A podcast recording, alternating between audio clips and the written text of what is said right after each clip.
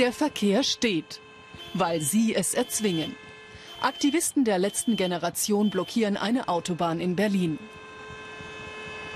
Auch die 20-jährige Carla ist dabei.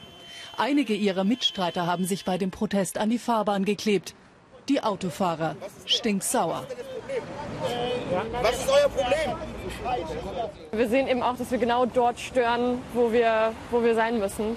Es regt die Leute unfassbar auf und es stört vor allen Dingen die Politik und es stört unser Weiter so. Und ähm, ja, wir merken einfach, dass wir, dass wir an dieser Stelle gerade, gerade Druck ausüben können auf unsere Regierung, damit sie endlich unser Essen und unser Leben schützt.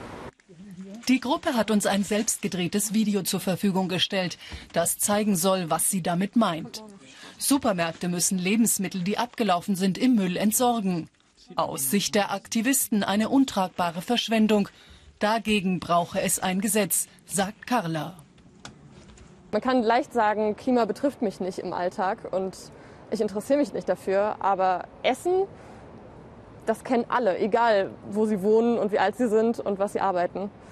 Und es ist auch einfach so absurd, dass es schnell verständlich ist, warum wir fordern, dass Supermärkte nicht mehr ein Drittel der Lebensmittel in den Müll kippen dürfen. Die letzte Generation ist überzeugt, nur durch radikalen Protest bewegt sich die Politik. Lebensmittel zu retten finde die Mehrheit der Menschen richtig, glauben die Aktivisten.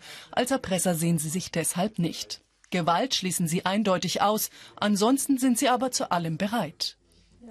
Also wenn die Bundesregierung wirklich lieber uns ins Gefängnis steckt, als ein Essen-Retten-Gesetz zu erlassen und unser Essen zu retten, dann bin ich auch bereit, bis ins Gefängnis zu gehen dafür. Und wir haben mehrmals öffentlich angekündigt, wir sagen es auch der Polizei immer und immer wieder, wir kommen wieder, wir gehen jetzt nicht nach Hause. Etwa 150 aktive Mitglieder hat die letzte Generation nach eigenen Angaben. Eine vergleichsweise kleine Bewegung mit jedoch großem Störpotenzial.